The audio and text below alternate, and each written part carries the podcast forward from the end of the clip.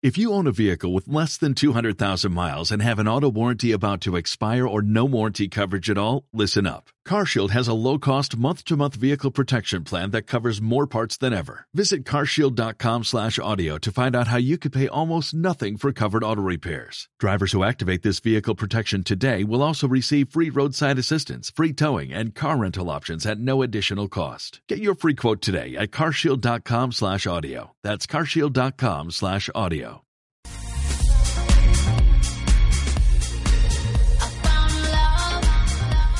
Si queréis aprovechar las vacaciones para emprender una búsqueda del tesoro, hoy os voy a poner sobre la pista de uno que aún no ha sido encontrado, pero cuya ubicación está muy clara y muy definida y que de hecho se ha intentado rescatar durante siglos sin éxito. Eso sí, os aviso de que la leyenda cuenta que es una búsqueda maldita.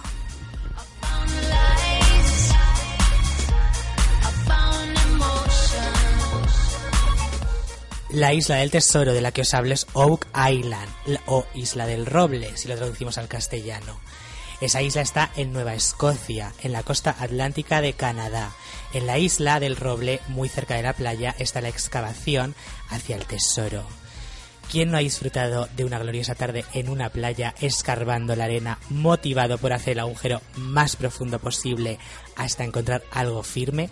suelo o mejor un cofre del tesoro, pues el agujero del tesoro de la isla del Roble mide, gracias a excavaciones desde el siglo XVIII, más de 70 metros de profundidad.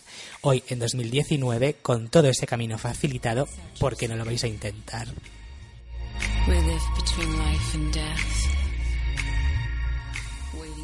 La, primera persona que descubrió el pozo del dinero, que así es como se llama a ese gran agujero misterioso, fue un chico de 16 años que paseando por la isla descubrió una zona hundida en el suelo, pero lo más curioso era que encima de esta hendidura había un aparejo, unas poleas justo encima. Su imaginación, no muy mal encaminada, por cierto, le llevó a pensar en los piratas que habían tenido su época de oro unas décadas antes, y en un tesoro. Con sus amigos empezó a excavar. Rápidamente encontraron una superficie de tejas. Y a tres metros más abajo, una superficie cubierta de tablones de roble que sonaban a hueco por debajo. Parecía que allí, debajo, iba a estar el tesoro. Pero no. Solo, solo encontraron una cámara vacía no quisieron perder la esperanza y siguieron en su búsqueda, aunque al final abandonaron la excavación al llegar a 10 metros después de encontrar otra barrera de madera, bajo los que tampoco había nada, solo más tierra. Esos adolescentes en ese punto llegaron a alcanzar el nivel del mar, pero el pozo es más profundo, muchísimo más. Después de ocho años, una compañía viajó 500 kilómetros hasta la isla para intentar rescatar el tesoro. Era obvio, y todavía nos lo debe parecer, que alguien había enterrado algo allí, ya que se encuentran superficies cubiertas de troncos cada tres metros. Alguien tuvo que hacer eso, y no creo que sea para nada. Esa compañía llegó a casi 30 metros, encontrando más superficies de tronco a cada tres metros. Lo llamativo de esta excavación es que encontraron un manto de hebras de coco. En Nueva Escocia, en Canadá, no es precisamente una zona en la que crezcan cocos ni de lejos. Pero hay un hallazgo mucho más importante en esa excavación, que es que encontraron una piedra grabada con símbolos, en la que un profesor de lengua de Harvard pudo descodificar el mensaje que decía a 40 metros más abajo hay 2 millones de libras enterrados. Así que ya tenéis ahí la pista, a seguir excavando. El pozo, que a esa altura estaba casi 20 metros debajo del nivel del mar y muy cerca de la orilla, se inundó. Aún así consiguieron evacuar el agua y seguir escarbando para encontrar los barriles llenos unos barriles llenos de metales. ¿Metales preciosos? No. Estaban llenos de basura prácticamente, piedras normales y metal sin valor. Y la compañía abandonó porque se sacó el dinero y ya viendo que encontraron, que encontraron esa basura, pues se hartaron. Pero es que digo yo, ¿por qué metieron esas piedras y ese metal? ¿Para engañar a la gente? No sé, pero es que hay más cosas debajo.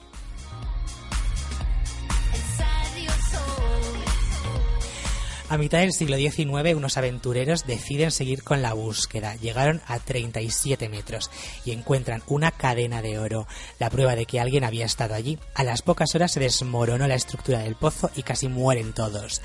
Ahí empieza la leyenda de la maldición. Se asustaron y abandonaron.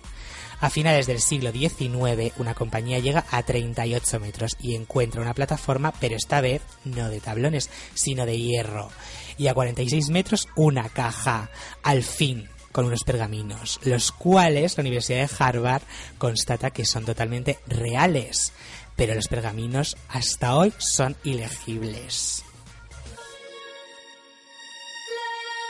En los años 30 del siglo XX, dos excavadores llegan a 50 metros y encuentran un hacha, un pico y un ancla. O sea, ahí hubo alguien. En los años 60, un excavador con su hijo se acercaron al pozo con dos trabajadores más contratados y los cuatro se desmayaron y cayeron al fondo del pozo maldito. No excavaron ni un metro, murieron nada más acercarse. De forma científica se cree que fue, fue por los gases que salían del pozo. Pero bueno, a saber si fue eso o una maldición real. y en los años 70 se llega por fin a los 70 metros de profundidad, que es la profundidad de la que hablaba la piedra grabada que se encontró a 30 metros. Allí, a 70 metros, hay una cavidad gigantesca, de la cual parece ser el centro de un sistema de túneles de la que se desconoce su extensión. ¿Qué es lo que se supone que hay ahí? Es lo que os preguntaréis todos, ¿para qué vamos a ir hasta allí? Pues la teoría más posible es que el Capitán Kidd y Barba Negra, dos piratas muy conocidos que fueron muy poderosos y que tenían una isla de la que no se sabe su ubicación donde escondían sus tesoros, podría ser la isla del Roble. El propio Barba Negra dijo, he sepultado todos mis tesoros donde solo el mismísimo Satanás y yo podemos encontrarlos. En ese caso podría no haber solo dos millones de liras, sino muchísimo oro e incontables tesoros.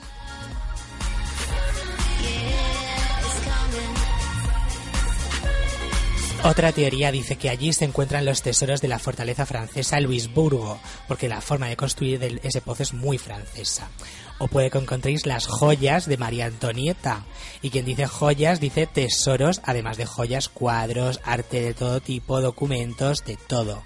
En la Revolución Francesa, una mujer de confianza de María Antonieta huyó a Londres y cogió un barco hacia el Nuevo Mundo. Fue a Nueva Escocia y, escondió el tesoro de la reina en un pozo de 70 metros. Puede, encaja con la época y con la construcción del pozo y hay quien dice que ahí se esconden pruebas de que Francis Bacon es el autor original de la obra de Shakespeare, pero no sé, me parece un escondite excesivo para eso. Y hay quien cree que los templarios escondieron el Arca de la Alianza y el Santo Grial en el Pozo del Dinero, lo cual encaja ya que la familia Sinclair de Escocia fue guardiana de esas reliquias y viajó a Nueva Escocia podrían estar escondidas en el pozo. Bueno, el caso, que si os gusta excavar y jugar a los buscatesoros, Oak Island es el destino que buscas. Y ya que estamos tan cerca, porque ya han excavado todo el pozo, vais a animaros a, a buscar el tesoro. El tesoro de Barba Roja, Barba Negra, Barba Azul, ¿cuántas barbas? Puede ser el de Barba Negra, el de María Antonieta, pueden ser varios, porque no se sabe. Por cierto, ¿sabes que los barcos ingleses asaltaban a los galeones españoles cuando venían de América cargaditos de oro? Sí, sí, sí. Es que el tesoro de Barba Negra se sustenta más bien en eso. Estos ingleses como eran, ¿eh? Pero Barba Negra robaba a los ingleses, a los españoles, a todos. Por cierto, hay desiertos que tienen fósiles marinos, es decir, que en algún momento de la historia han sido no desiertos, sino mares. ¿Habrá algún tesoro también en algún desierto? Pues mira, eh, sí me estoy acordando de un fósil que se encontró de una ballena en, pues en Egipto. No sé exactamente en qué desierto, pero ahí se ven los fósiles de la ballena. Yo una vez encontré un tesoro. Estaba en el parque con mi hijo, excavé un poquito y me salieron tres euros. ¿Tres euros a cuántos metros de, de profundidad? Pues mira, excavé con la palita y el cubo de mi hijo un ratito y me salieron tres euros. Oye, pero a lo mejor- Todo un tesoro. a lo mejor fue un niño que dijo, voy a esconder mi tesoro aquí. Seguro que para el niño era un tesoro. Claro, Lo siento por el niño. Ya será muy mayor.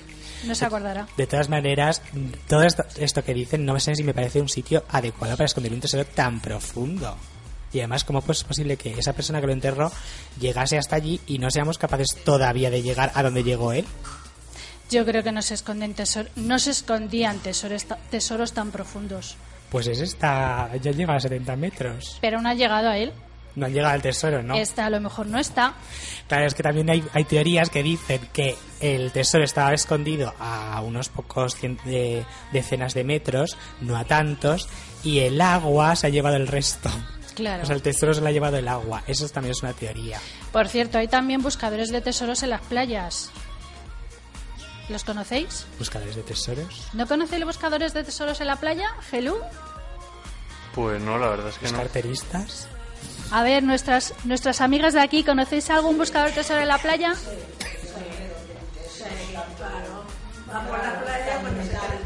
Acércate, acércate y cuéntalo. No lo va a contar, no lo va a contar. Conoce a un buscador de un tesoro. Era personalmente no mucho, pero vamos, le veíamos todos los días, ¿eh? Cuando bajabas a la playa tempranito, era un señor con un sombrero, unas gafas, un señor mayor. Yo soy mayor, pero no tanto, era el señor mayor. Y entonces llevaba una especie de redondelito y un palo que iba, y cuando aquello sonaba, escarbaba, y yo, yo, eso lo he visto yo, sacó un anillo. Entonces, es lo único que he visto. Hasta ahí. Eh, efectivamente, son detectores de metales, gente que lleva detector de metales que cuando la gente se ha ido de la Sí, playa, sí. O muy temprano, por la efectivamente, mañana. va con el cacharrito y suena cada vez que eh, detecta un metal pipi y ya escarban ahí. Quizás tengan más éxito incluso que toda esta gente que ha intentado ir al pozo del dinero. Sí. Porque mira, esto no has encontrado nada. Tú puedes encontrarte 3 euros, el señor del detector a lo mejor ha encontrado un anillo, una Yo, pulsera. yo creo que ahora cada vez se encuentran menos menos joyas en las playas. La gente llevamos menos joyas a la playa. Pues que con joyas a la playa, bueno, con la alianza y eso, pero Mira, además, Patruski nos Per- co- perdona. Gelu, que es que no, no Ah. se oye el, el micrófono de Paquita. Sí. Sí, pero antaño llevaban mucha más joya la gente. Sí. Ahora ya, como se oye que han robado, que he perdido, ya la gente. Pero antaño, yo que soy ya mayor, sí, iba la gente mucho más cargada a la playa. Se con encontraban más más buenas, horas, sí, sí, sí. Que ahora ya no lo hacen. Ahora llevamos o nada o quincallita. y que sea mejor perder las joyas o la ropa en la playa. Pues la ropa, está claro. Prefieres perder las joyas que la ropa. Yo prefiero perder la ropa cien mil veces. Ah. que